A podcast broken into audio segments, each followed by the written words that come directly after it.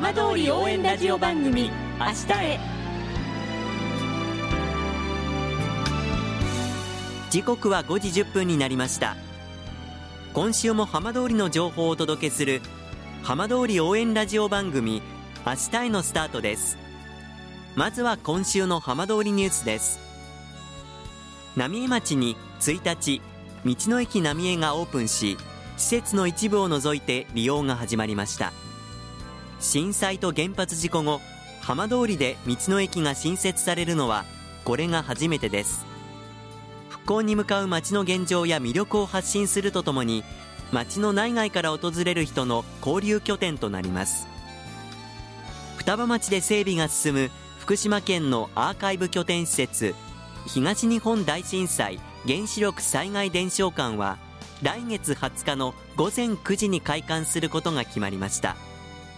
新型コロナウイルス感染拡大の影響で当初予定されていた今年夏から開館の時期が遅れていました。さて毎週土曜日のこの時間は浜通りのさまざまな話題をお伝えしていく15分間震災と原発事故から9年。ふるさとを盛り上げよう笑顔や元気を届けようと頑張る浜通りの皆さんの声。浜通りの動きにフォーカスしていきます。お相手は森本洋平です。どうぞお付き合いください。浜通り応援ラジオ番組明日へ。この番組は地球を守る未来をつくる東洋システムがお送りします。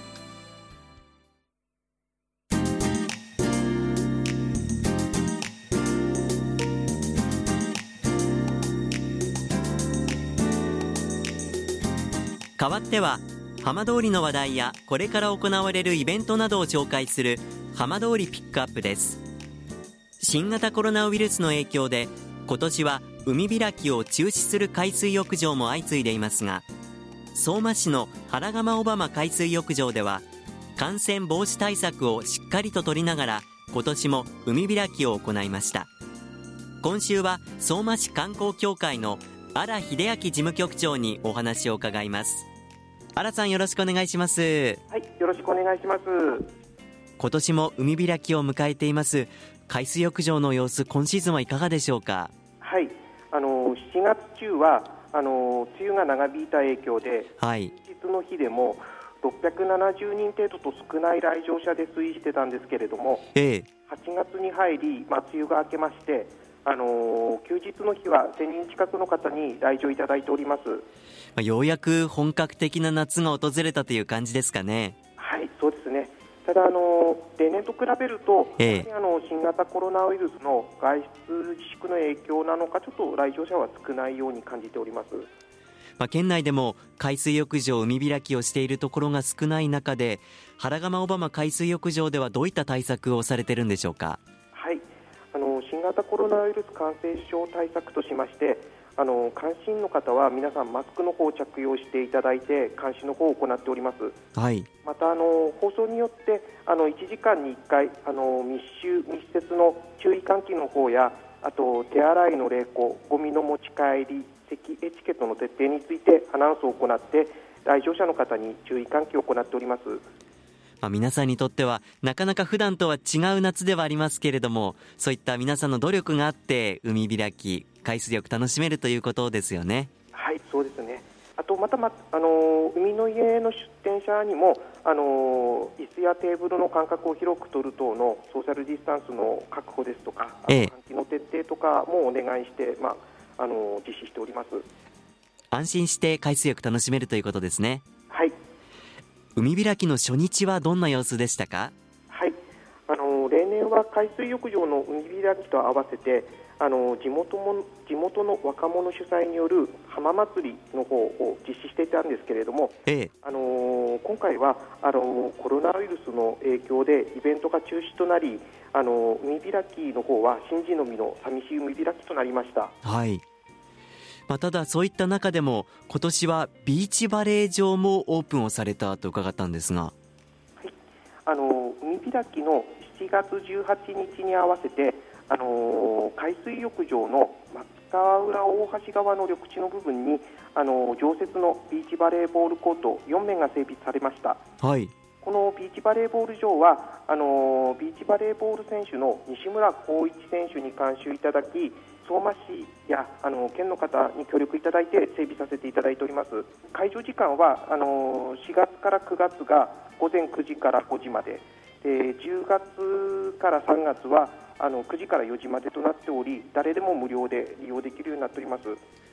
オープンされたのは今年が初めてになりますか？はいそうなります。あの花川小川海水浴場なんですが以前よりあの砂浜の砂の状態が良くまたあの駐車場から砂浜が近いということで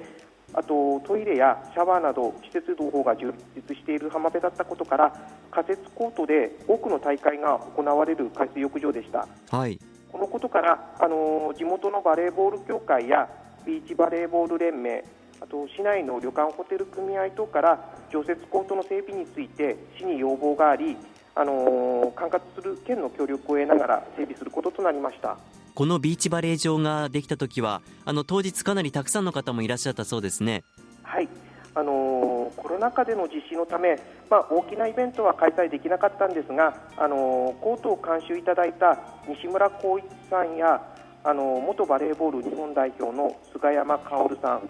とビーチバレーの選手の柴田大輔選手、伊藤亮選手の4名の方にあのご出席いただきましてあの地元選手とのデモンストレーションや小中高校生を対象としたビーチバレーボール教室を開催し大変盛り上がりました。まあ、こういった形でようやくにぎわいが戻ってきている原釜小浜海水浴場ですが震災と原発事故もあってご苦労も大変多かったと思います、まあ、ようやくこういった形でえ少しずつ日常が戻ってきてはいますけれどもこの再開どんなふうに捉えていらっしゃいますか？はいあの震災前の平成22年は海水浴場に訪れた方は約5万6500人ぐらいだったんですけれども、あの震災後8年ぶりの再開となった平成30年度の来場者は約1万7700人、えー昨年は約2万人と以前の半数以下の来場となっております。ええかしあの相馬の格好は何といっても海ですので海水浴場を開設することにより沿岸部にも少しずつですが活気が戻りつつあると感じております。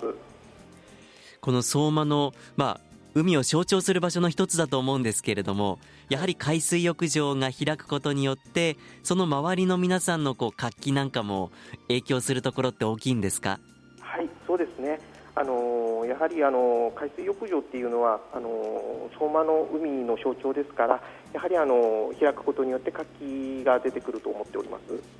原釜小浜海水浴場今後地元の皆さんにとってどんな場所になっていってほしいなと思われますか？はい、あのー相馬市ではあのー先ほどお話しした通り新東日本大震災後8年間海水浴場を開設することができませんでしたその間の子どもたちは地元の海で泳いだ記憶がありません。これは大変寂しいことだと思います。この海水浴場は相馬の子どもたちの夏休みの楽しい思い出となりふるさとの風景として心に刻まれる場所になってほしいと考えております。では最後にラジオをお聞きの皆さんにもメッセージをお願いできますか？はい、あのコロナウイルスの自粛により今年はあの遠くにお出かけになれない方も多いかと思います原釜小浜海水浴場ではあの新型コロナウイルスの感染対策を行いながら皆様に海水浴を楽しんでいただけるよう感染対策を徹底しながら皆様の来場をお待ちしております。また今年は常設のビーチバレーボールコート4面も整備されましたのでぜひ相馬に訪れていただき相馬の海や海産物などを堪能していただければと思います。ぜひ相馬で楽しい夏を過ごしていただきたいと思います。原さんどうもありがとうございました。はい、ありがとうございました。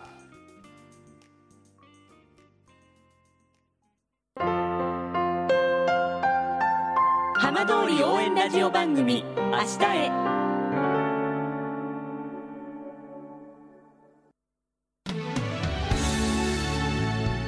浜通りの情報たっぷりでお送りしてきました浜通り応援ラジオ番組明日へ。この番組は地球を守る未来をつくる東洋システムがお送りしました。